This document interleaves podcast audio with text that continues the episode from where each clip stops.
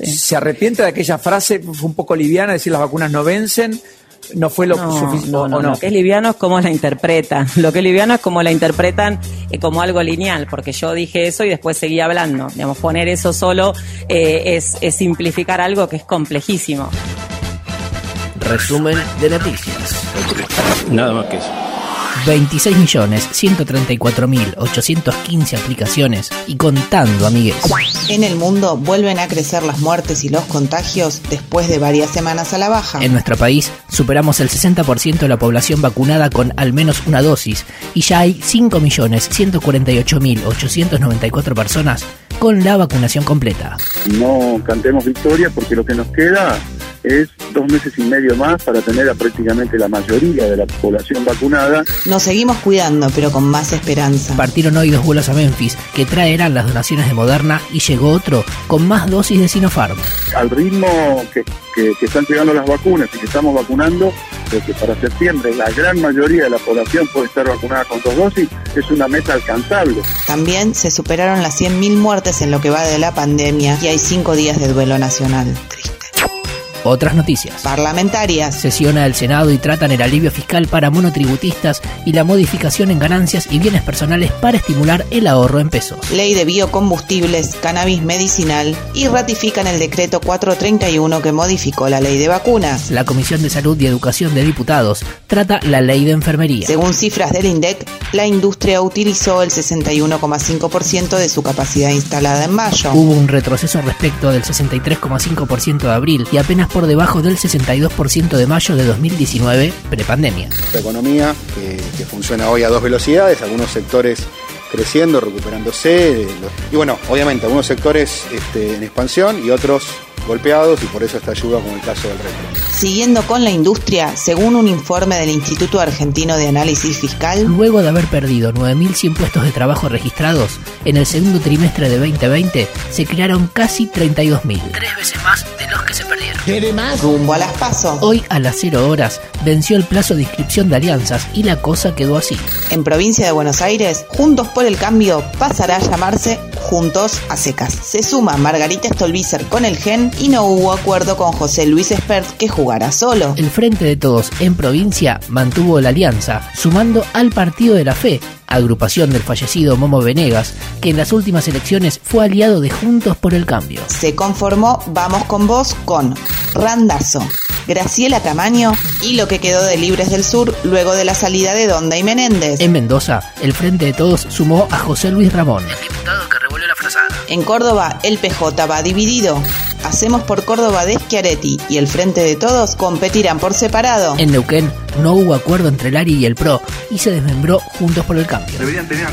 Y el FIT sigue siendo el FIT. Esta lucha va a seguir. Alberto inauguró obras de AISA en Guernica. Participaron Kisilov, Massa y Galmarini. La alianza del Frente a pleno. Estamos en cinco días de duelo porque llegamos a un número de muertos que nos duele mucho y que merecen nuestro reconocimiento. Y para nosotros no es intrascendente que eso pase, pero tampoco es un negocio, porque hay quienes con esas muertes negocian, hacen su propio negocio, el negocio de dividirnos.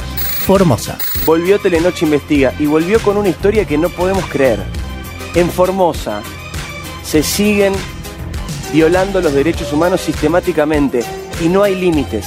Tras una larga investigación, la Comisión Interamericana de Derechos Humanos determinó que no hay pruebas que respalden las acusaciones mediáticas realizadas por Félix Díaz y el ex secretario de Derechos Humanos de María Eugenia Vidal, Santiago Cantón, sobre el maltrato a embarazadas indígenas y levantó las medidas cautelares interpuestas. causa correos. Marta Ciruli La misma jueza que la semana pasada decretó la quiebra de la empresa dejó ahora el proceso en suspenso ante la apelación de la firma de los Macri. feliz día, argentinos. pica pica picadito.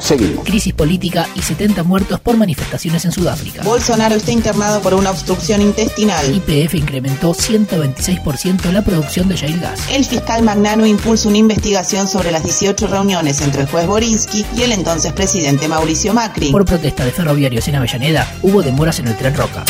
Ahora sí, indignémonos juntos. Hola Mauricio, ¿cómo está? Buen día, Pablo. Buen día, queridos oyentes de Radio Mitre. Mauricio, eh, la denuncia penal por el, el presunto contrabando agravado eh, de pertrechos antimotines a Bolivia. ¿Qué pasó con Bolivia? ¿Qué se le envió a Bolivia? Está armando una denuncia para dictar la atención sobre lo que está pasando en el país. Esto, está toda esta crisis que hemos descrito sumado a la crisis económica. Acá lo que pasó en Bolivia lo vieron todos. Hubo un estallido social, después unas elecciones en medio de acusaciones de, de la ciudadanía a Evo Morales que intentó hacer un fraude. Y presta mucha atención a este furcio. Ya Áñez, elegida por el Congreso de Bolivia como autoritaria, autoridad, autoritaria, autoridad. Sobre las municiones y granadas argentinas encontradas en depósitos de la policía en Bolivia, dijo. No, no, es- no, no es creíble además. No entiendo por qué elementos que debería tener la gendarmería en la embajada van a estar en un galpón. Justamente, Mauri, porque su destino no era proteger la embajada. Dios mío, qué poco se puede hacer por la gente. Y a lo Armagedón, Pero sin Bruce Willis, China enviará 23 cohetes a la estratosfera para desviar un asteroide. ¿qué podría impactar en la Tierra en alrededor de 200 años? Anda a probarlo eso. Este Muy buena, muy buena. Hasta acá la información del día. Podría ser peor, O mejor, pero siempre es lo que es. En este momento se está votando por sí al matrimonio gay o por no al matrimonio gay. Hay tres votos a favor. ¡Salió! ¡Salió! ¡Salió! ¡Salió el matrimonio ¿Qué significa esto para nuestro país? Es tomar a las personas como personas por una vez en la historia.